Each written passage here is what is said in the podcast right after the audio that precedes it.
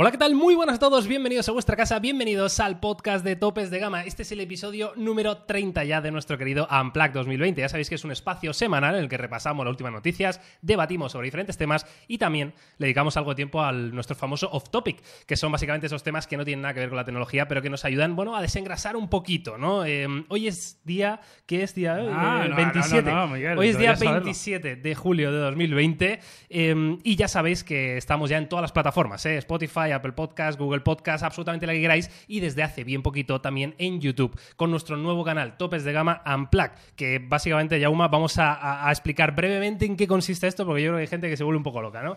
Pues- muchos temas por semana, ¿esto qué es? Sí, no, no, no tiene mucha ciencia. Básicamente lo que hacemos es cogemos nuestro podcast, el que estamos grabando ahora mismo, y lo subimos a nuestro canal de YouTube. Lo que también hacemos, complementariamente, a su vez, es trocearlo por temáticas y subir también cada una de estas temáticas por separado. Porque sabemos que sois muchos de vosotros los que os interesa el podcast, los que os gusta veros una hora de podcast, pero también hay gente que tiene una, pues una curiosidad específica sobre el nuevo Asus ROG Phone 3 y solo quiero ver los 6, 7 minutos que hablamos del ROG Phone 3, ¿no? Con lo cual, ahí tenéis un poquito de todo. Os invito a que le echéis un vistazo, suscribáis para estar todas las semanas ahí a la última de toda la información. Y nada, ahí seguiremos. Totalmente, o sea, como dice Yauma, vais a tener ¿Lo explicado bien, contenido... Miguel? ¿Lo he explicado bien? Yo que lo explica muy bien, pero lo voy a matizar un poquito para que, que se entienda mejor. No, no, pero- no, no, pero básicamente tú estás suscrito al canal de Topes de Gama Unplugged, te llega una notificación del podcast completo, normal y corriente, y luego los días siguientes, martes, miércoles, jueves, viernes, vas a tener una pildorita, un pequeño vídeo con una temática concreta que también vas a poder disfrutar si es que, como dice Yauma, pues bueno, no has tenido tiempo para ver el podcast completo. Vamos a hacerlo con todo, con el off-topic, con lo que os dé la gana para que tengáis toda la información al instante. Así que nada, Yauma, hoy tenemos temas interesantes. ¿eh? Sí, tenemos temas porque aunque estemos en verano y ya sabemos que probablemente no es la época del año más fuerte, ¿no? En cuanto a noticias y actualidad, pero hay algunos teléfonos muy cercanos en el tiempo y hay algunas cosas muy importantes que están a punto de presentarse. Estamos muy cercanos al nuevo Pixel 4a, estamos muy cercanos al- a los Galaxy Note 20, estamos muy cercanos a presentaciones importantes y a teléfonos que, que tenemos ganas de ver, pero hay mucho más también aparte de eso, porque hoy vamos a hablar de teléfonos tan interesantes, como ya hacía antes un poco el spoiler, como el Rock Phone 3 o algunas noticias que se están filtrando. Ojo, que eh. seguro que os ojo a la noticia de los iPhone 12 de las fechas. Esa... Cuidado, ¿eh? Quedaos hasta el final del podcast o ver la píldora mm, correspondiente porque va a ser muy interesante. Pero antes, Jauma, si quieres, Venga. yo quiero hablar de las efemérides, tío, porque es que es, es lo que hay que hacer. Uh, es lo que hay que ya no me acordaba, yo estaba pasando ya la primera Claro, no, pero las- yo sé que la gente es algo que, que aunque haya dos fans, a mí ya me vale, que somos Vale. tú y yo. Fenómeno. bueno, Yo eh, a medias, ¿eh? También te digo. no, pero es que, hay una, hay una que especialmente me, me toca de cerca la patata. Venga, te voy a poner en primer plano para que Venga, sí, por favor. Eh, Sabéis que un día 28 de julio, es decir, mañana, el día siguiente al que estamos grabando este podcast, 28 de julio de 2017, salió, nació una estrella que fue Topes de Gama Plus. El primer vídeo eh, de Topes de Gama Plus fue el 28 de julio de 2017. Han pasado tres años. Qué momento, qué momento, años. Miguel. Tres años, ¿eh? Y ahí... Muy bien. No, no, parece mentira, ¿eh? Como pasa el tiempo y... ¿Qué te parece, tío? Bueno, me parece muy bien, me parece... Habla, habla de la profesionalidad de, de nuestro proyecto, Miguel. Habla Sí, de, estar ahí, claro. de constancia, de trabajo, de superación, de crecimiento, porque evidentemente ha crecido muchísimo el proyecto y nada, yo creo que la gente está contenta porque yo lo veo, la gente le gustan las aplicaciones. La gente le gusta. En fin, pues esa es la efeméride que teníamos para hoy. Tenía otra el día 24 de julio, pero es que, claro, Ya, es que, queda no, es fuera que de- queda, queda fuera de lugar. Así que, Jauma, vamos con la primera de las noticias. Vamos a hablar de Samsung y, en este caso, de un, bueno, un segmento de producto que no habituamos tanto a hablar porque no hay tantas opciones en el mercado, vaya. Pero Samsung, desde luego, es uno de los fabricantes que mejor lo hace en este campo, como es el de las tablets. Se han filtrado información de la nueva Galaxy eh, Tab S7, que es, bueno, el dispositivo, ya sabéis, referencia ¿no? dentro de Samsung en el segmento de las tablets.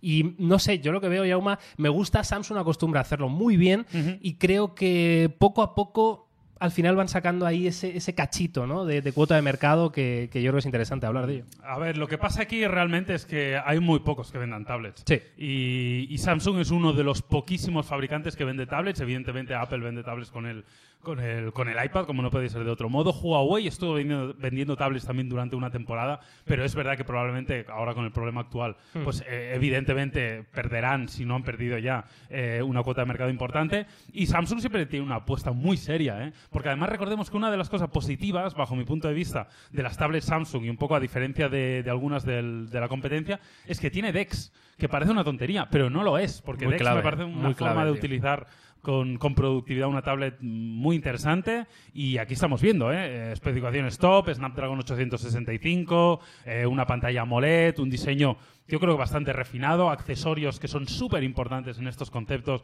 como teclado funda, como el, como el pencil que puedes utilizar para tomar notas, para dibujar.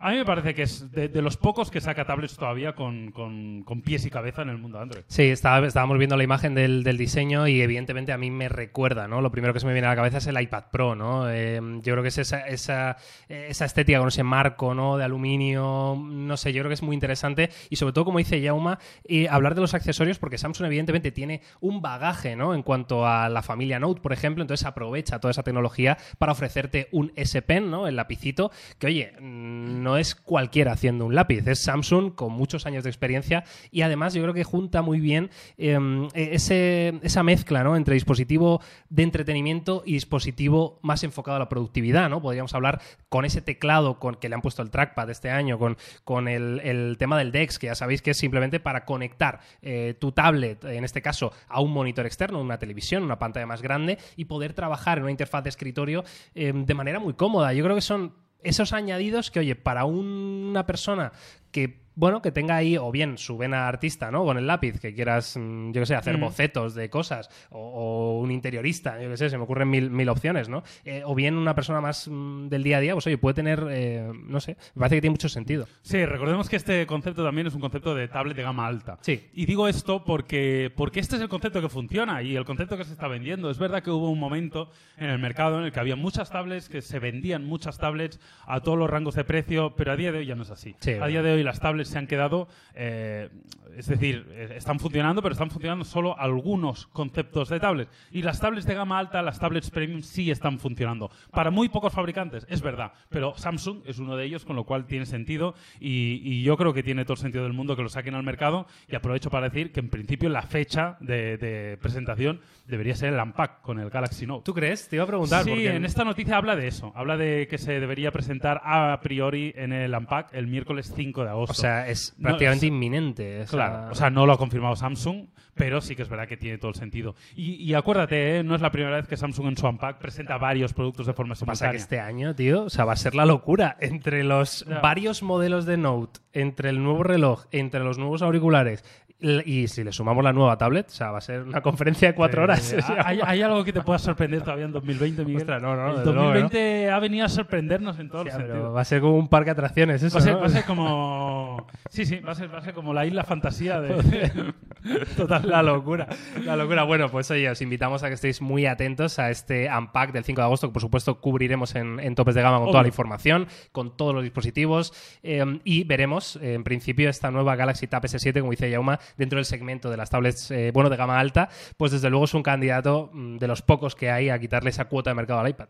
Hmm, efectivamente. Bueno, pasamos con la siguiente noticia y vamos a hablar de un producto que a mí me parece muy curioso, Miguel. Hablamos ya de él hace tiempo, sí. pero parece ser que, mm, que lo veremos en breve y hablamos de Surface Duo, un concepto muy random de Microsoft que la mayoría de nosotros no esperábamos. Bueno, no, sé tú si te lo esperabas, pero a mí me dejó bastante loco. Que además es un concepto que viene con Android, que es algo que también sorprende bastante en este sentido y bastante disruptivo. Eh, háblanos un poco de él, Miguel, para, poner a la gente en contexto. Exactamente, para el que no haya escuchado hablar de este producto antes, eh, Microsoft hace unos meses anunció que estaba trabajando en dos nuevos dispositivos. Uno era este, que es el Surface Duo, como dice Yauma, que básicamente es un concepto de teléfono mezclado con tablet, porque no llega a ser un plegable porque no tiene una pantalla plegable como tal, sino que tiene una bisagra en el medio, ¿vale? Son dos pantallas unidas por un mecanismo, ¿vale? Entonces tú lo puedes plegar como si fuera un libro. Eh, lo curioso de este, de este formato es, aparte del tamaño, que no sería un tamaño grande, sino todo lo contrario, más bien un tamaño de un poquito más que un teléfono, ¿no? Como si fuera una, agenda personal, ¿verdad? Eh, mm. Una agenda personal, algo así, de esto que te puedes, un, libro de notas, ¿no?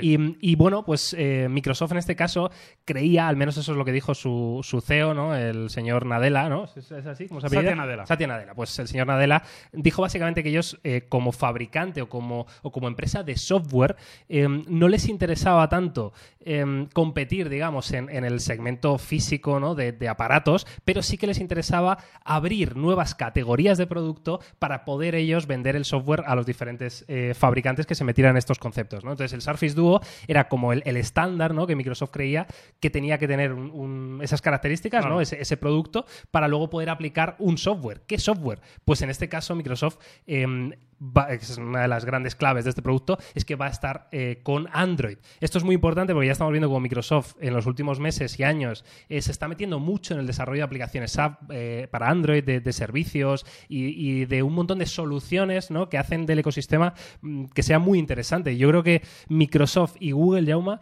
eh, deberían de hacer una alianza completa porque es que tiene un potencial tremendo, tío. Sí, básicamente se trata de generar una necesidad que no existe para poder solventarla, ¿no? Es decir, oye, pues mira, esto no, no, no, no, está, no está cubierto, voy a generar yo este, este producto para que realmente se vea cuáles son las ventajas que puede tener y a partir de ahí pues cubro las necesidades que, que obtenga la gente pues con, con, mi servicio. A mí me parece bien, a mí me parece, yo desde aquí, ya lo sabéis, eh, lo he dicho en infinidad de ocasiones, todo lo que sean cosas novedosas, diferentes, sobre todo nosotros que estamos tan acostumbrados a ver cosas tan iguales, ¿no? Cuando analizamos tantos teléfonos, pues llega un momento que te cansas un poco de ver siempre lo mismo. A mí estos conceptos me gustan mucho, creo que puede tener sentido, me llama mucha atención y tengo muchas, muchas ganas de verlo. Decir que en esta noticia lo que habla es de que ha pasado por la certificación, la FCEC, esta, y normalmente lo que significa es que cuando pasa esta certificación es que el producto ya está bastante, no sabemos exactamente cuánto. En una última fase, ¿no? De desarrollo ya para, para ponerse al mercado, claro. Exacto, con lo cual se supone que lo veremos en relativamente poco tiempo. No podemos decir más, pero sí que es verdad que se espera que no, no tarde mucho, con lo cual yo creo que probablemente después de verano, ¿no? Este septiembre, octubre. Yo me lo espero para la última mitad del año, para el último trimestre de año, prácticamente con total seguridad, quizá más cerca de Navidad, ¿no? Que... El octubre loco, ¿eh? Ojo el octubre, loco, ¿no? El, el, acuérdate de los últimos años, ¿no? Eh, este octubre ha sido bastante loco. Yo creo que octubre es el mes tocho, con lo cual yo creo que tiene números de que esto venga para octubre. Sí, sí. Y con muchas ganas de verlo, la verdad. ¿Cómo, lo ves tú eso, Jaume? O sea, ¿crees que, que podría llegar una alianza fuerte entre Microsoft y, Google para ofrecer el ecosistema que no son capaces de ofrecer ninguno de los dos por separado? Podría ser, al final son dos compañías que han colaborado en el pasado, que yo creo que tienen cosas en común y, yo creo que en general esta mentalidad, es verdad que Apple igual va un poco por, por su lado, porque tienen una, una, forma de pensar muy, eh, muy estricta, por así decirlo, pero en general esta, esta mentalidad de Silicon Valley de la colaboración, ¿no? Yo creo que, tendría mucho sentido. Y son dos compañías que, podrían hacerlo perfectamente, porque son dos grandísimas compañías y yo creo que se entenderían en, muchos ahí, aspectos. Ahí entra en juego la, lucha de egos, ¿no? A ver eh, si son capaces, ¿no? De, colaborar juntos de la mano o, bueno, cuidado porque al fin y al cabo no dejan de ser competidores en cierta manera, ¿no? Y, hmm. eh, yo entiendo que es un tema complicado. pero tienen negocios distintos a su vez, ¿eh? Son competidores en algunos aspectos, pero en hmm. otros yo creo que son muy complementarios. Yo, yo no lo veo para nada descabellado, ¿eh? y a mí me gustaría. Son dos compañías que me encantan y creo que pueden hacer cosas. Vamos. Estoy totalmente de acuerdo. Espero que vosotros nos dejéis aquí debajo en los comentarios de este, de este mismo vídeo eh, qué pensáis, ¿no? Eh, si veis posible una alianza entre Microsoft y Google, si creéis que tendría sentido. Yo, vamos, estoy convencidísimo que sí, porque eh, Microsoft y Google son dos grandes fabricantes de software unidos, pues oye, harían que eso, a lo mejor tuvieras un ecosistema, ¿no? Entre tu teléfono Android y tu ordenador con Windows 10, ¿no? Que ya estamos viendo esa integración, pero bueno, un poquito más avanzada.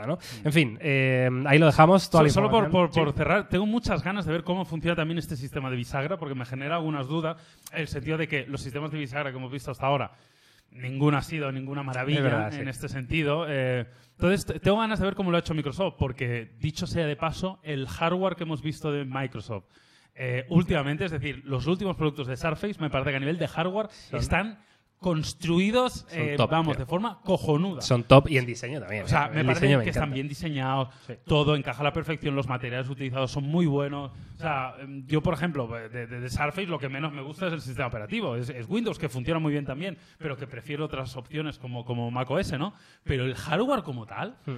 O sea, es espectacular, con lo cual insisto, tengo muchas, muchas Estoy muy de acuerdo y por puntualizar simplemente el sistema de bisagras que hablabas ahora, creo que es, creo recordar que es 360 grados, es decir, se puede plegar eh, dejando una pantalla por cada lado también. Creo que sí. O sea que, bueno, puede ser interesante. Pues ahí está, toda la información del Surface Duo, pues eh, la contaremos en Topes de Gama cuando, cuando salga, si es que sale este producto, que parece ser, como vemos la noticia, que es inminente. Y ya, vamos, pasamos a la siguiente. Venga, vamos a hablar de Galaxy Note, porque evidentemente queda muy poquito, ya lo hemos dicho el día 5, es el Unpack, eh, vamos a estar ahí, vamos a tener primeras impresiones No os preocupéis que tendremos absolutamente de todo sobre los nuevos. Lo vamos a tener que, que clonar a nosotros mismos, ¿verdad? Para sacar toda la información de Samsung de ese día. Probablemente, probablemente, pero, pero bueno, afortunadamente creo que podremos, bueno, creo no, eh, ya lo sé. o sea, accederemos al producto antes de su presentación, con lo cual podremos hacer el vídeo antes y bueno, eso la verdad que es una suerte para los que nos dedicamos a esto y nos permite pues trabajar con un poquito más de, de Total, soltura. total. Eh, vamos a hablar del Galaxy Note más barato, porque una de las cosas que llama la atención, aunque era un poco esperado también, no es sorpresa, es que el Galaxy Note va a tener muchas versiones. Sí. Vamos a tener Galaxy Note de todos los tipos y hoy vamos a hablar de la más económica. Ojo, la más económica no significa que sea muy económica, pero sí que dentro de todo el abanico es la más barata, Miguel. Sí, este Galaxy Note 20, pues bueno, se rumorea, como dice Yoma, que va a tener varias versiones. En concreto, vamos a ver un Note 20 Ultra en este caso, y este, el que vamos a hablar hoy, sería el, el Note 20, el pelado, el que no es ni Plus, ni, ni Pro, ni Ultra, ni absolutamente nada, ¿no? Entonces, eh, la noticia nos habla de las especificaciones que podríamos ver, que evidentemente va a compartir eh, línea de diseño, lo estamos viendo ahí, ¿no? Con, con el resto de la gama. Sí que se ve, eh, al menos es la sensación que a mí me da, Yauma, un poquito más redondeado, ¿no? Podría ser, Eh, podría ser. ¿No lo ves tú así? Podría ser. La verdad que ahora tengo dudas porque no estoy viendo justo al lado la- las opciones de diseño que se habían ya filtrado, pero, pero podría ser que sí. Yo creo que no habrá grandes diferencias, ¿eh? pero, pero sí que es verdad que conserva bueno, prácticamente lo que, lo que ya sabíamos. Un diseño que a mí particularmente me gusta. Sí. Veremos a ver qué tal se ve este módulo de cámara que parecía que sobresalía bastante por la parte trasera, agujerito en pantalla en la parte central. Bueno, veremos, pero, pero sí que es verdad que no creo que el diseño vaya a ser algo relevante en este, Sí. en este modelo. Sí, sí, además eh, también va a compartir evidentemente muchas de las características que hemos visto en la gama S20, ¿no? Con los S20 Ultra y demás, es decir, pantalla 120 Hz, el último Sí, procesador pero de Qualcomm. ojo, eh, ojo, Miguel, porque esta versión no tendría pantalla de 120 Ah, esta es la que no. Claro, es que ese es el tema, Miguel. Vale, en vale, esta parece ser, insisto, esto no es información confirmada porque evidentemente hasta que Samsung no lo diga no lo sabremos, pero esta filtración lo que dice es que tendríamos una pantalla eh, de 6,7 pulgadas con tasa de actualización o frecuencia de actualización 60 Hz en lugar de los 120 que sí tendría el Note 20 Ultra y que sí tenía también el Galaxy S20 Ultra. Con lo cual, esta sería un- uno de los pequeños downgrades que tendríamos en esta versión más económica, es tener tasa de frecuencia de 60 Hz. Sí, es curioso. A ver, es entendible si quieres hacer un, un terminal un poquito más barato. También estamos viendo en esos renders que, que tenemos ahí en la parte superior del artículo. eh, ese módulo de cámara, evidentemente, es, es la misma línea de diseño que los otros renders del Note 20 que se han filtrado. Pero si nos fijamos en el detalle, eh, el Note 20 Ultra, por ejemplo, que se ha filtrado, sí que tiene, eh, debajo del flash, tiene como un cuarto sensor, ¿no? Entonces, podríamos pensar que también este, este Note 20 barato va a perder un poquito capacidad fotográfica, ¿no? Que Sí. yo creo que tendría sentido también si quieres hacer un teléfono más barato. Exacto. En, en esta noticia, insisto, eh, se especula de que tendría un triple sensor de cámara, que tendría un, un sensor principal eh, con teleobjetivo de 12 megapíxeles, un gran angular de 12 megapíxeles y el sensor, perdón, el sensor principal de 64 Eso y es. luego gran angular y teleobjetivo de 12 megapíxeles, ¿no? Con Eso lo cual, es. solo, entre muchas comillas, tendríamos tres sensores en lugar de cuatro. También se habla de que tendría solo una única opción de almacenamiento de 256. Ujú. Ya sabéis que los Note normalmente tienen grandes opciones con 512, incluso un Tera, eh, con lo cual aquí sí también reduciríamos un poco. Y para la batería se especulan 4.300 miliamperios, con lo cual a priori también menos que otras opciones con Sí, y además estamos leyendo también en la noticia que también afectaría al propio S Pen, es decir, al lapicerito de la gama Note, Sí. pues eh, en esta versión barata va a tener un tiempo de respuesta de 26 milisegundos con eh, respecto a los 9 milisegundos de las otras ver- versiones, es decir, va a ser más lento en ese tiempo de respuesta el, el S Pen. O sea, tenemos un- en un conjunto ¿no? que perdemos bastantes cosas, Jaume. O sea, no sé cómo afectará Claro. esto en el precio, pero igual sí que se nota Es bastante. que ese es el tema, ¿no? Al final, evidentemente, vamos a perder varios aspectos relevantes. Probablemente perderemos batería, tasa de refresco de pantalla, perderemos algunas cosas con el S Pen. Bueno, no me parece dramático porque en principio la base va a ser parecida en el sentido Hmm. del procesador, etcétera, etcétera, memoria RAM con configuraciones de 8 GB, pero evidentemente aquí la gran pregunta que tenemos todos es, bueno, ¿cuánto va a costar este Claro. Note 20? Pues barato no va a ser, de eso estoy seguro, pero, pero sí que creo que habrá un salto de precio importante. ¿Cómo te lo imaginas esto, Jauma? Porque si Yo me lo que hay en 1.000 euros. mil euros esta versión barata. Sí. Sea, tú O sea, piensas... 959. Según se rumorea, ¿vale? Yo te pongo los rumores aquí sobre la mesa. Tenemos Note 20, Vale. pelado. Vale. Note 20 Plus, es decir, el 20, pero un Grande. poquito más grande y a lo mejor alguna cosita más. Vale. Luego Note 20 Ultra y Note 20 Ultra Plus, Plus. entiendo, ¿no?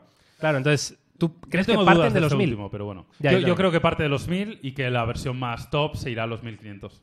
Fácilmente el Galaxy S20 Ultra se iba a los 1450, creo recordar. Claro, porque también o rec- 1350. Sí, sí, Entonces, sí. seguro, eh, un iPhone 11 Pro Max de 512 te cuesta 1500 euros. Sí, sí, un. Oppo Find X2 Pro tal te cuesta casi 1200 euros. Yo No, no estaba pensando en, en el año pasado cómo, cómo hicieron la estrategia con los Note y, y recordemos que luego, eh, dos meses o tres meses más tarde, salió el Note 10 Lite, ¿verdad, Yauma? Claro. Entonces quizá este año vayan a repetir ¿no? esa estrategia y dentro de dos tres meses veamos ese Note 20 Lite, que sí que sea ese teléfono quizá por 799 o por 899, ¿no? Que, Puede ser. Tú no sé. piensas que al final un Xiaomi Mi 10 Pro ya te Sí. cuesta mil y pico euros. Sí, Entonces, y yo creo que eso ya justifica que con que saquen un Note por debajo de los mil euros, yo creo que ya tendrán un teléfono bastante bien posicionado en el mercado. Sí. Eh, pero bueno, luego, evidentemente, las versiones más caras, menos de 1.300, 1.400 euros, yo creo que no van a costar. Totalmente. Bueno, pues ahí están nuestras eh, apuestas, vida, nuestra, Miguel, nuestra vida. quiniela. La sí, sí, se pone verdad cara, la yo- es que- No, no, sí. A ver, yo quería ser más optimista y partir de 899 a lo mejor, ¿no? En la versión más barata, pero, Yo lo dudo mucho, pero la verdad. es, eh, la verdad ojalá, que eh, sí. ojalá, o ya. vamos, yo firmo, mm, pero mm, no sé, soy pesimista porque es lo que es lo que te digo, o sea, ya viendo lo que han hecho otras firmas, viendo lo que hacen los Xiaomi, OnePlus, Sí, sí, no, etcétera, yo creo que fácilmente va a costar mil euros la versión más barata. Bueno, pues ahí, ahí lo tenemos. Ahí está la información del Note 20 barato. Em, vamos a. Sí, barato, barato muy entre comillas. 5 de Barato, agosto, ¿no? ese Como unpack. Cuando Barato. hacían bromas de Cristiano Ronaldo que, que decían los otros jugadores, tú eres barato. Tú eres barato. Tú no has costado el dinero que cuesto yo. Hombre. Bueno, vamos con, vamos con Asus. Venga, vamos con Asus con el nuevo teléfono gaming por excelencia del mercado, ¿no? Ya, ya fue el ROG Phone 2 el año pasado. Bueno, pues se ha presentado este ROG Phone 3, que es un poco la referencia, el teléfono gaming que lo tiene todo, ¿no? El que no puedes echar de menos absolutamente nada, especificaciones absolutamente bestiales y una línea de diseño, evidentemente, muy gaming, Yauma, que Sí. ha sido refinada, ¿no? Tampoco cambia demasiado este año. Bueno, un poquito, sí, no, es muy parecido a la generación anterior. O sea, en cuanto al diseño, la verdad que hay pocas novedades. Pero sí que es verdad que yo creo que le han dado un toquecito. Ya me parecía el año pasado que era de los refinados, entre muchas comillas. A ver, tiene, tiene sus colorines por la parte trasera, o sea, tiene, tiene- su fantasía de gaming, obviamente. Pero, pero luego en mano yo lo recuerdo que sentaba muy bien. O sea, que tenías percepción de buenos acabados, tenías percepción de, de cuidado por el detalle y se, se veía un teléfono muy robusto y muy bien acabado. O sea, no, no daba la sensación en ningún momento de, de mala calidad, ni muchísimo menos, porque recordemos que estamos delante, de un teléfono muy premium y este Asus ROG Phone 3 es un bicho, una máquina, es probablemente a día de hoy uno de los teléfonos más potentes del mercado. Sí, Y- a- antes, de, antes de meternos en, en las especificaciones, hablando del diseño, eh, si os fijáis en la parte trasera sigue manteniendo evidentemente este logo de, de Asus ROG, ¿no? que es la, la división gaming de Asus, eh, y lo han querido mantener ¿no? A pesar de que es uno de los motivos, por ejemplo, por los cuales no pueden meter carga inalámbrica, que es una de las grandes ausencias que tiene este terminal. ¿no? Eh, evidentemente en un concepto gaming, pues quizá sea una característica que puedas, bueno, mm, asumir, ¿no? Como, como que no tienes. Pero bueno, hay mucha gente que ya eh, tiene un cargador inalámbrico encima de la mesilla, Yauma. Sí, sí, sí, Y por mucho que te guste el juego, oye, que, te- que pierda esta característica por el logo RGB, pues hombre, Sí, estoy de No acuerdo. sé yo hasta claro, claro. A ver, yo entiendo que al final buscan tener una personalidad muy marcada, buscan ser muy diferenciales. Sobre todo, al final los teléfonos gaming se tienen que distanciar mucho de los teléfonos tradicionales. Sí. O sea, ellos lo que no quieren es competir con Samsung, competir con Apple, quieren estar en otra liga y yo creo que Asus lo hace bien en este sentido. Ahora bien, como tú dices, he hecho de menos la carga inalámbrica. Obviamente que sí que la he hecho de menos, es una lástima. Pero, pero bueno, yo creo que al final tiene tanta personalidad y está tan Sí. segmentado, tan marcado y tan de nicho y tan concreto que, que la mayoría de usuarios que se compren un ROG Phone creo que no lo van a echar de menos. Ahora bien, yo como, como analista de tecnología y sabiendo lo que cuesta esto, pues evidentemente lo he hecho en falta. Bueno, pues ahora sí, Yauma, si quieres pasamos a las specs directamente de este ROG Phone 3 y evidentemente pues tiene lo último de lo último. Hablamos del procesador de Qualcomm Snapdragon 865 Plus, evidentemente 5G con, con toda la conectividad que podemos esperar, acompañado de versiones, me parece que son 12 GB de RAM, ¿verdad, Yauma? Que no, no sé si tenemos el dato por ahí. Eh, sí, tenemos en este caso eh, RAM LDR5, es Que no- ya no de por tengo- sí es, claro, eh, es bastante velocidad, claro. interesante. o sea- Luego tenemos UFS 3.1 como Vale. no podía ser de, de otro modo y bueno, sí, en mira, este caso, 12 o 16 de RAM, es lo que estamos viendo por ahí, acompañado de una, de una 512. memoria interna de 512 GB, eh, UFS 3.1, como decía Yauma, ¿no? Aparte, una de las características más importantes en el gaming, eh, lo estamos viendo, si queremos hablamos de, de este sistema de Venga. refrigeración, que evidentemente también es muy importante en el teléfonos gaming. Eh, esto ya es algo que hemos visto en, en muchos teléfonos gaming. Asus no es ni la primera ni la última que va a usar un sistema de refrigeración líquida, pero este Asus lo tiene tiene y bueno, dicen que lo han mejorado hasta un 14%. ¿no? Sí, sí, sí. Al final es un tema muy importante, ¿no? Porque al final la gestión del calor es uno de los Sí. grandes problemas para tener un gran rendimiento y evidentemente ellos trabajan mucho en ello. Dice, literalmente, yo lo voy a leer porque es lo que dicen ellos. Yo ahí ni pincho ni corto. Dice, eh, Asus ROG Phone 3 elimina los puntos calientes con una avanzada cámara de vapor 3D. ¡Guau! Ahí me ha flipado. ¿Cu- ¿Qué porcentaje de marketing le das a esto y, cuánto de, de realidad? 99% marketing, 1% realidad. Hostia, me ha sonado a, a la cámara hiperbálica esa de que usaba Ronaldo, Raúl y toda esta gente, ¿no? Y un gran disipador térmico. También cuenta con unos respiraderos especialmente diseñados que eliminan el calor cuando trabaja a toda velocidad. Bueno, en fin. Pues eso, que seguramente sí hará una mejor eh, gestión y eficiencia del calor. Es verdad que esto suena un poco lo que tú dices, marketingiano, pero, pero bueno, eh, es algo muy importante. Aquí estamos viendo el terminal, estamos viendo algunas de las animaciones. La verdad que a mí el teléfono me flipa bastante porque creo que es de los pocos teléfonos gaming enfocados de verdad al gaming, con opciones Sí. gaming, con accesorios gaming, con colaboraciones. Con lo cual, bueno, aquí estamos viendo. ¿eh? Sí, ahí estamos viendo incluso el, el- el accesorio específico que por si acaso la cámara de vapor 3D pues no era suficiente, pues tienes este otro ventilador ya mecánico ya de toda la vida, ¿no? Estas, eh, que va a enfriar el dispositivo y es capaz de enfriarlo bastante. Esto ya lo vimos en la anterior generación, no es algo nuevo. Evidentemente este año ha mejorado, ¿no? Y vamos ahora a detenernos en la pantalla, Yauma, porque es eh, lo que decía antes, es que en, en el mundo gaming no es solo que el juego se mueva eh, con mucha fluidez y, y mucha potencia, ¿no? Sino también que tú seas capaz de verlo con esa fluidez. Y por eso entran en juego las pantallas, ¿no? Entonces, este año parece que tenemos esta pantalla AMOLED de 6,59 pulgadas y sobre todo la gran novedad, esos 144 hercios de, de frecuencia de refresco que para el mundo gaming pues es muy importante.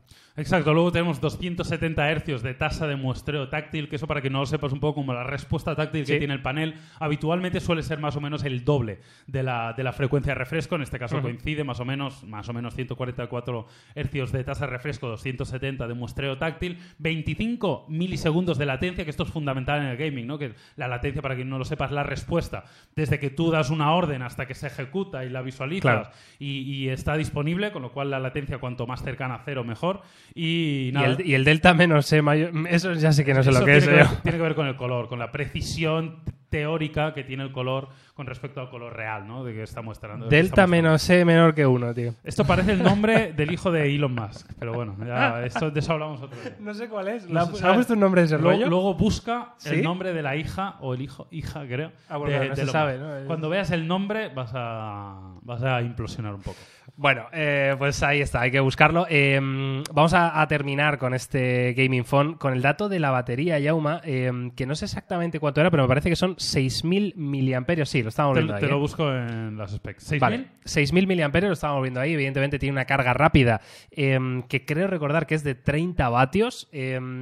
A ver, claro, tienes una batería muy, muy grande, pues no vas a tener la- los tiempos de carga que tienes con un teléfono que tenga una carga rápida de 30, pero una batería de 4.000, ¿no? O sea, evidentemente, aunque creo que fíjate que no se nota tanto, porque creo recordar Ya. que el, el gráfico de carga rápida no es, no es eh, lineal, sino que hace como una curva, ¿no? No, no, que, no que al lineal, principio va súper Sí, sí, sí. rápido y luego cuando llega al 50 ya empieza a ir, a ir como más despacio, ¿verdad? Sí, así es, con lo cual, pero bueno, yo creo que es una carga más que suficiente para este, para este dispositivo, a pesar de que tenga mucho amperaje, y el tener mucho amperaje siempre hace que tarde un poquito más. Pero bueno, la batería, recordemos, es fundamental en un teléfono gaming, con lo cual, evidentemente, pues eh, yo creo que ha acertado Asus poniendo una batería de, de gran tamaño y con una carga eh, más que razonable. Aquí estamos viendo ya todas las specs por, por simplemente ir cerrando, deciros cosas interesantes como el Air Trigger, que Los básicamente... gatillos, ¿no? Para jugar. exacto, es un gatillo que podemos utilizar para, para jugar. Al final, eh, insisto, eh, a mí este me parece el teléfono gaming más razonable por eso, porque es que tiene tantas cosas enfocadas al gaming y se diferencia tanto de un teléfono normal que yo creo que es un poco de, de las claves. Mira, aquí confirmamos, ¿eh? 30 vatios de carga rápida, Con Quick Charge 6.000 miliamperios de 4.0. batería, con lo cual, vamos, me parece que es, es, es- es lo que tiene que tener. Sí, em, yo, Yauma, mm, lo digo ahora, ¿vale? Que, que, a ver, sé que no soy pionero diciendo esto, pero me, me están empezando a gustar, ¿eh? Los teléfonos gaming. Hombre, es que... Mm. También porque ahora estamos Me mola. viendo uno de los mejores, también te lo digo. Sí, sí, pero mm, ya me está gustando ya con el, el Red Magic, el, el 5G, ¿no? Me parece Sí, que fue el Red sí, sí. Magic eh, Hombre, que probamos un hace unos meses. también, ¿eh? Que era un bicho, también recuerdo que tenía pantalla a 144 Hz. Y ya la experiencia de juego, jugando al Call of Duty Mobile, dije, uff, ojo que esto me, me empieza a gustar, porque al fin y al cabo era un teléfono normal, tiendo... Sí, o sea, lo puedes usar para tu día a día sin problema. Claro, quiero decir, vale, es feo porque hay gente que no le gusta, a mí personalmente no me gusta esta estética gaming, ¿no? Pero luego te ponías el juego y le dabas ahí a los gatillos, a no sé qué, y era una experiencia que digo, ostras, tío. O sea, sí, claro, sí, iba a decir, si mejoraran el apartado fotográfico, no hemos hablado de este Phone 3, pero evidentemente Pero claro, no os Miguel. esperéis ninguna locura, claro, si nos vamos a 2.000 euros de teléfono, claro. Que- o, a, o a 2500, Sí, sí. que al final no se puede tener todo. Eh, También hay que entenderlo. Al final se, se sobreentiende que quien va a hacer un uso especialmente gaming, pues la cámara no va a ser su principal Claro. eh, función. Y si yo fuera fabricante, también si tuviera que recortar, recortaría ahí. Ahora, ¿se puede hacer un teléfono gaming también con una cámara brutal? Seguro que sí. Pero claro, evidentemente todo esto acaba repercutiendo al precio y... Que en esta vida no se puede tener todo, pero vamos, esto está bastante cercano al teléfono gaming perfecto bajo mi punto de O vista. sea, lo puede tener todo Elon Musk, Cristiano Ronaldo y nosotros, ¿no? Y Poco, nosotros, poca gente más. El resto... y Spotify lo puede tener todo también. Spotify, eh, queda poco para la noticia de los iPhone 12, que ojito, ¿eh? Pero antes vamos con Spotify, que ha anunciado novedades que además nos afectan muy directamente. Sí, sí, sí, sí, sí. Y es que ya está disponible eh, la función nueva Spotify para ver podcasts en vídeo. Es decir, este formato de topes de gama en Black todavía no está disponible en Spotify, pero en un futuro, eh, es lo que ha anunciado Spotify, van a estar disponibles. Es decir, tú vas a poder ver los podcasts en vídeo en Spotify.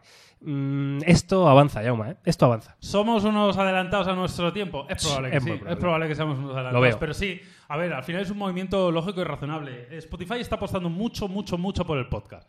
Y lo vimos con la compra del podcast de Joe Rogan. Sí. Que por ¿Cuánto fue? ¿Un millón? 100 ¿Cien? millones. ¿Cien? Sí, claro, que tengo un millón. Joe Rogan con un millón no se Ya, entiende ni una mano. es verdad. Sí, sí, no, creo que fueron 100 millones y, y para quien no lo sepa, Joe Rogan es uno de los podcasts más importantes que, que hay en, en- en casi cualquier plataforma, pero en YouTube tiene mucha repercusión y Spotify compró eh, la posibilidad de tener en exclusiva el podcast de Joe Rogan por 100 millones. O sea, firmó exclusividad, ¿no? Firmó exclusividad. Luego creo que puedes subir píldoras a YouTube, pero creo que el, el podcast completo... O sea, el durante un- completo lo tiene que tener el, Spotify. el completo y durante un tiempo, creo. Es decir, él Ya, ya. al cabo de unos días creo que puede subir cosas en YouTube, pero no el podcast completo.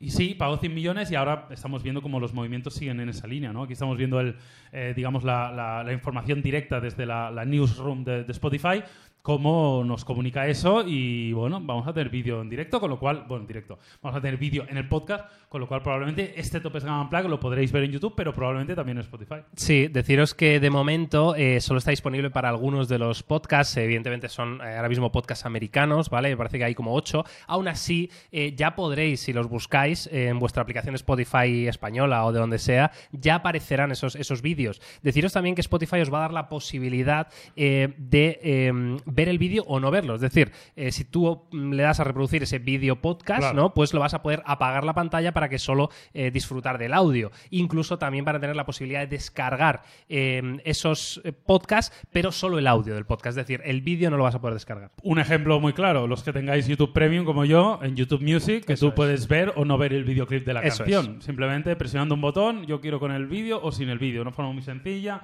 puedes escuchar solo el audio con la pantalla apagada, etcétera, etcétera. Con lo Hmm. cual yo creo que es el mismo concepto y la pelea aquí está claramente Spotify versus YouTube. Sí, total. Y yo creo que aquí la clave va a ser cómo repartimos el dinerico Spotify. Exactamente. Es que es- es que es clave. Esto es clave, porque si no repartes dinerico, ¿qué van a hacer los creadores? Lo van a subir a YouTube, que sí reparte dinerito. Y además lo estamos viendo, que es un tema paralelo, que no tiene mucho que ver en principio, pero con todas las plataformas de, de- de directos, ¿no? De streaming, yo La como pelea que había ahí. la pelea bestial, ¿no? Que al final es, eh, oye, quien consiga que sus creadores estén más contentos, pues se va a llevar a la audiencia, porque son creadores que ya tienen audiencia, ¿no? Ya tienen esa fanbase eh, y lo que necesitas es atraerlos, ¿no? ¿Y cómo Claro, los atraes? Con dinero, ¿no? No, claro, Así, es ¿no? fundamental. Al final, eh, o sea, también quiero transmitir este mensaje. Para hacer nosotros lo que hacemos, pues eh, tenemos que invertir y, y ese dinero tiene que ser de algún sitio, ¿no? Con lo cual es. eh, es importante que la plataforma haga dinero con eso, porque es muy importante que la plataforma haga dinero y que una parte de ese dinero lo reparta entre los creadores para que puedan invertir y hacer mejores contenidos y, y- Total. y que la bola siga creciendo, ¿no? Más creadores, con más recursos, con más tiempo, mejor contenido, bueno, y todo el mundo al final entra un poco en, en la, en la rueda, porque no nos engañemos, solo hay dos formas de que esto salga adelante, que es a través de la publicidad, que es este, este Sí. modelo Sí, que sí. es el que vemos a día de hoy en YouTube y demás, o pagando por contenidos, pero no hay... Alguien tiene que pagar la fiesta, amigos. ¿Son las marcas o son la gente? Pero, pero esto es así. O sea, la fiesta no se paga sola. El whisky Totalmente. no viene andando con sus patitas. No, no, no, claro, que va, que va. Eh, bueno, en fin, eh, pues esta es la noticia. Eh, esperamos que en los próximos meses, pues oye, Spotify desde aquí, Spotify España, si lo estás viendo, pues oye, topes de gama tiene que estar, tiene que Aquí estar estamos. en ese lanzamiento eh, de video podcast. Hola, ¿qué tal? Hola, aquí un saludo. Bueno, Miguel, díselo. Spotify España, por favor, os queremos, os queremos, yo sé que os queremos. Topes de gama tiene que estar, sí o sí, me cargo el micrófono, en ese lanzamiento de video podcast en España. Ahí está. Muy bien, gran mensaje. Venga, pues eh, vamos ya con la noticia de- de- del podcast, probablemente.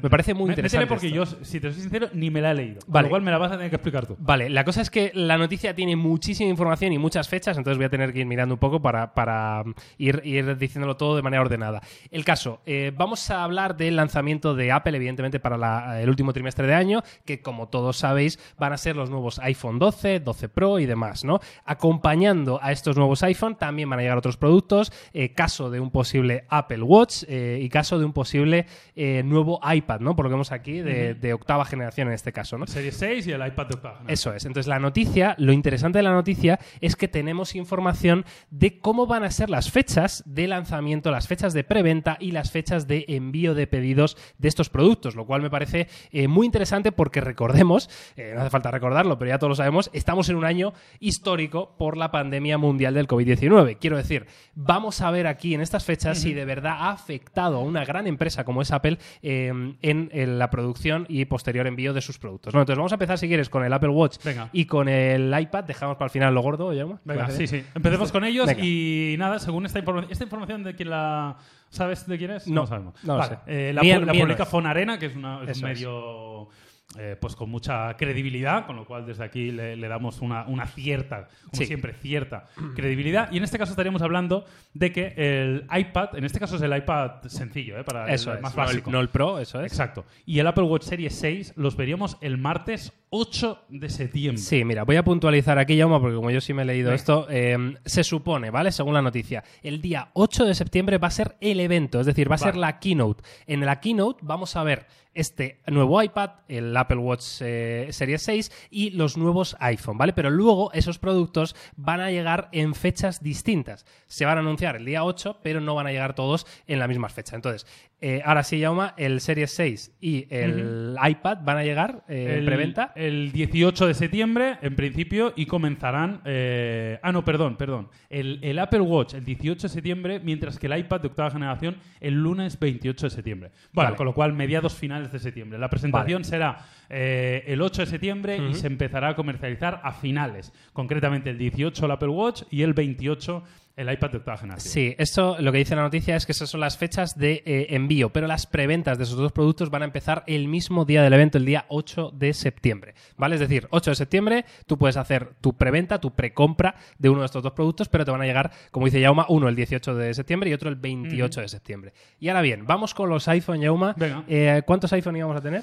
Pues Cuatro, tropecientos. iPhone 12, iPhone 12 Pro, iPhone 12 Pro Max ¿Sí? y iPhone 12 Max. Eso es, Solo, vale. ¿no? Es decir, tenemos Cuatro. dos baratos y dos caros. Lo voy a poner muy entre comillas, lo de Sí, baratos sí, y caros. Pon, pon mucha comida. Vale, dos, dos normales y dos mm, ¿Grandes? Y dos, eso es. Vale, entonces el iPhone 12, es decir, el básico, el iPhone básico, el que sustituye al iPhone 11, ¿no? Que era el que no tenía tres cámaras, que solo tenía dos. Bueno, pues este iPhone 12 y su eh, hermano mayor, es decir, el 12 Max, el que va a ser igual, pero con una pantalla más grande, se van a presentar el día 8 de septiembre, pero va- no vamos a ver eh, sus pre-reservas hasta qué día, ya porque ahí es que Pues ya no lo sé, Miguel. Esto te lo sabías tú. No, Mira, no, aquí, ya te he dicho que tengo que ir mirando. Aquí ¿eh? lo tienes, las fechas del lanzamiento. No, no, pero esos son 12 Pro. No, sube, sube para arriba. Está por arriba la noticia.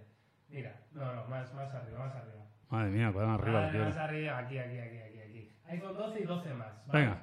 Esto va a llegar, no sé qué, El 2 de octubre. Eso. ¡Pimba! Lo he visto ya antes. Bien, bien, Jaume, bien. Pedidos anticipados el viernes 2 de octubre, ¿vale? Eh, y los envíos una semana más tarde, es decir, el viernes 9 de octubre. Hablamos de un mes, Jauma, desde el 8 de septiembre de su presentación hasta que se abre la pre-reserva. Y ojo, Vale. estos son los modelos barato. Es decir, el modelo básico de iPhone, iPhone 12 y iPhone 12 Max. Hmm. ¿Qué va a pasar con el 12 Pro y 12 Pro Max? Es decir, la Este es gama el bueno, este es bueno, este, es el Este es el bueno. estoy esperando yo. Este es el bueno. Se va a presentar también el día 8 de septiembre. Y ojo al dato, Yauma, eh, no vamos a ver la pre-reserva hasta el día 16 de octubre. Habrá que esperar un poquito, ¿eh? un poquito más de lo que me hubiera gustado, todo hay que decirlo, ¿eh? pero, pero bueno. Sí, eh, como veis, habrá que estar muy atento porque cada producto tiene una fecha distinta, ¿eh? O sea, no hay aquí dos iguales, pero... ¿Qué has visto? He visto, un, he visto un noviembre por ahí, 2 de noviembre. Mm, He visto un, un 2 de noviembre, no lo he visto. No lo he visto. No lo he yo visto. Bueno, en fin. Que, Bueno. que tengáis esto en cuenta, que vamos a tener eh, bueno, pues un cierto retraso, un cierto delay entre la presentación de algunos productos y su comercialización. Eso pasa, bueno, comercialización, envío ya, que lo podáis tener en vuestras casas, pero sí, desde inicios de septiembre hasta mediados de octubre vamos a tener toda la retaíla de productos en Sí. fechas diferentes y nada, simplemente que lo tengáis en cuenta. Sí, deciros que, que la diferencia entre el iPhone 12 y 12 Max y el iPhone 12 Pro y 12 Pro Max va a ser de una semana. Es decir, una semana más tarde de poder comprar los iPhone 12, vas a poder comprar los iPhone 12 Pro y luego te llegarán una semana más tarde, ¿no? Es decir, eh, sí que ha afectado, ¿no? Yauma, eh, este tema de la pandemia a, a la producción de un teléfono como puede ser el iPhone 12 Pro, ¿no? Eh, referencia en, en la compañía y que es previsiblemente uno, bueno, previsiblemente, es uno de los teléfonos más aspiracionales, ¿no? El que, el que todo el mundo va a querer tener, aunque luego se acaben comprando el, el 12 normal, ¿no? Exacto, y luego deciros también que sobre el Air Power, pues no sabemos todavía Oh, nada. ¿hay Ahora Air Power? Esto no lo había leído no, yo, ¿eh? No se sabe, no se sabe. Simplemente que no, no hay información, pero, pero bueno, ya no ya casi ni se le espera.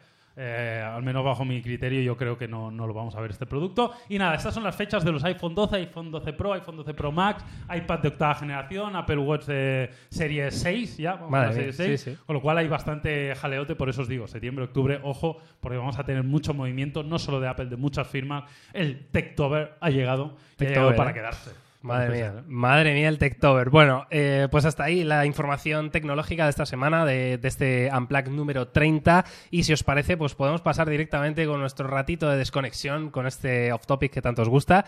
Y, mm, Jaume, tú esta semana, ¿qué, tío? Porque yo tengo ahí una tienes- cosita yo, sí, yo interesante. te voy a dejar, Miguel, porque sé que estás muy emocionado con lo que tienes que decir. Es que ayer, tío, disfruté como un niño pequeño, Jaume. Primer plano. Como Para un niño pequeño. O sea, Para ti, díselo a la gente. la cara de... ¿Cómo se te puso la cara? Así. Puh, ¿Esta qué maravilla. ¿Esta es tu cara de ilusión? Mm, eh, Bueno, podría tener mejores, mejores caras. Pero sí, estuve probando, Yauma, dos motos eh, míticas, mitiquísimas, podríamos decir. ¿Cuán míticas? Pues hombre, eh, una de ellas es la moto con la que Valentino Rossi Uh.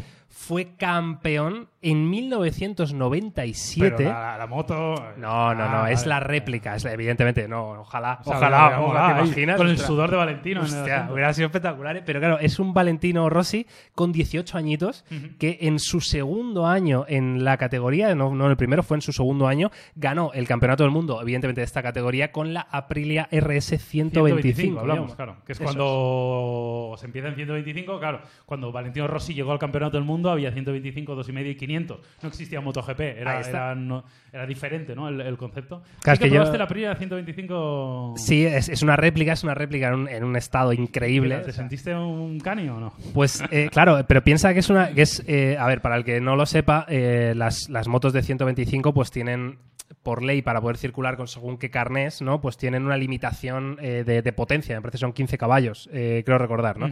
Eh, sin embargo, estas motos, estas motos son motos de competición, quiero decir, no son motos. eh, esta en concreto sí que está eh, homologada para ir por calle, pero no es una moto de 15 caballos, sino es una moto de 34 caballos de potencia, ¿no? Es una moto de dos tiempos, además, que es un, eh, un- bueno, un tipo de motor, ¿no? Que ya prácticamente no, no se fabrica, está totalmente descatalogado, ¿no? Pero las motos de dos tiempos, yo no sé la parte técnica exacta, pero me parece que hacen como el, el- el mismo proceso, ¿no? De combustión del, del motor, lo hacen en menos tiempo que las motos de cuatro tiempos, que esto está muy bien para competir, para, Claro. para exprimir al máximo, pero a niveles de durabilidad, de... Claro, no es lo mejor. Claro, no, no. De hecho, son motos que sufren muchísimo, que, que prácticamente... Oye, y, mm, Claro. Perdona, eh, Sí, sí, no. ¿Esto vamos a ver vídeo en tu canal o no? Sí, sí, sí. Eh, he grabado un vídeo para mi canal personal. ¿Pero eh, el vídeo está publicado ya o no? no, todavía no, porque tengo que editarlo. Tengo Pues que editarlo. deja, deja tu canal en la descripción, ¿no? Venga, para que la gente venga, se va. suscriba para cuando... ¿Quieres que lo deje en la Para descripción? cuando salgas como Valentino Rosa. Hostia, es que... Déjalo en la descripción. Venga, va, venga, lo dejo en la descripción. Aquí tendréis mi canal personal en la descripción, donde vais a ver esa prueba de esa Aprilia RS 125,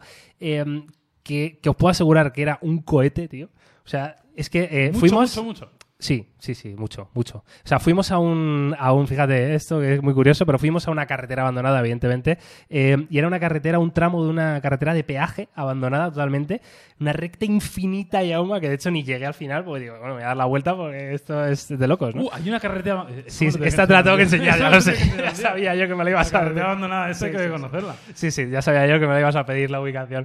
Eh, bueno, pues fuimos a esa carretera y claro, eh, eh, la sensación, tío, de ir a, a- a 160 a lo mejor con una moto que es prácticamente nada en peso, o sea, es, la sensación de velocidad es absolutamente increíble eh, y, y disfruté como un niño pequeño. O sea, en fin, eh, esperaos al vídeo porque aparte de, de ver la moto, pues vais a ver unos planos muy épicos que, que grabo yo siempre y que mola. Y aparte de esa, probamos otro modelo que es, digamos, la que, mm, la que competía con esta RS125 réplica, pero a nivel de ventas en calle, ¿no? O sea, ya no en competición. eh, Sino a nivel comercial, ¿no? Eso es, que, que era la Calliva Mito 125, Uh. que también es un modelo histórico, ¿no? De- Calliva, ¿esa, marca qué? Pues esa marca eh, creo que ahora pertenece al grupo Piaggio. Pero por aquel entonces era marca independiente, normal, marca italiana, y, y- y es una moto que, que, bueno, había, había las copas Calliva y todo esto, o sea, sí que se hacían competiciones, pero no estaba en, en- en esa categoría En de... el campeonato del mundo. Eso es, eso es. Entonces, bueno, pues esta a nivel de calle, vamos, yo recuerdo cuando yo tenía 15 y 16 años, todo el mundo quería una Calliva Mito 125 o la Aprilia RS 125, que son las, Eran las dos. las, las guapas, tío, eran las guapas. Era gente que molaba. Sí, sí, verdad. ¿eh? ¿Cuál La- te gustó más? Pues eh, la Aprilia es como más mítica, pero la Calliva era más rápida, tío. Más radical. Mucho más radical, mucho más rápida. O sea, la- en punta y, y incluso en aceleración también. O sea, me acuerdo de, de estar acelerando en la recta esa infinita, mirar para abajo en la, en la RS125 y ver 120 kilómetros por hora, y lo mismo en el mismo punto de la recta, en la otra ponía 140. Digo, hostia. O sea, se notaba bastante y, y, hombre, estéticamente son muy distintas, pero la Calliva tiene un, tiene un punto. Un saborcito bueno. sí, Oye. ¿de quién son estas motos? ¿Quién te las ha dejado? Pues mira, es de un amigo mío que, que es de un canal de, de motociclismo que se llama Dos Terracing, que es un canal enfocado a las motos de dos tiempos. ¿Vale? Y esta gente, es un canal grande, ¿eh? y, y esta gente conoció a un tipo que se llama Jordi, que tiene un taller eh, especializado en motos clásicas de dos tiempos, que es el que cedió las, las motos para la prueba. O sea que. Qué bueno. Muy bueno, tío, muy bueno. Muy bien. Bueno, pues nada, oye, yo creo que hasta aquí, ¿no? Algo más, yo creo que lo podemos dejar aquí. Este Nada. es nuestro podcast número qué? ¿Lo sabes? número 30. Número Número 30 30 de 2020. De 2020. Ah, vale, 2020, ca- cada claro. año renovamos. Sí, yo es que no sé, tampoco soy un lumbrera Vale. yo para esto, pero Vale. creo que sí. Me parece bien. Pues nada, señores, espero que os haya gustado el podcast. Recordad que si nos estás viendo en YouTube os podéis suscribir, dejar vuestros comentarios, Eso es. evidentemente, y la semana que viene volveremos. Pero si estáis suscritos iréis viendo las pildoritas que vamos sacando por si os interesan. Y si no, pues estamos en cualquier plataforma. Eso es, que- y suscribiros, suscribiros a mi canal. suscribiros enlace, enlace en la descripción. Venga, os podéis suscribir al canal de Miguel. Os, Venga, de- os va. dejo que lo hagáis. Nos deja Yauma, ¿eh? esto es muy Yo importante. os dejo, os dejo. Le podéis dar al botón y os prometo que Miguel no os va a cobrar. De momento no os va a De cobrar. momento, de momento. Bueno, en fin, qué un placer estar aquí una semana más con vosotros y vosotras. Esperamos que os haya encantado este podcast, este Unplugged número 30, como dice Yauma. Y nada, eh, nos vemos la semana que viene con mucho más. Que vaya bien. Chao, chao.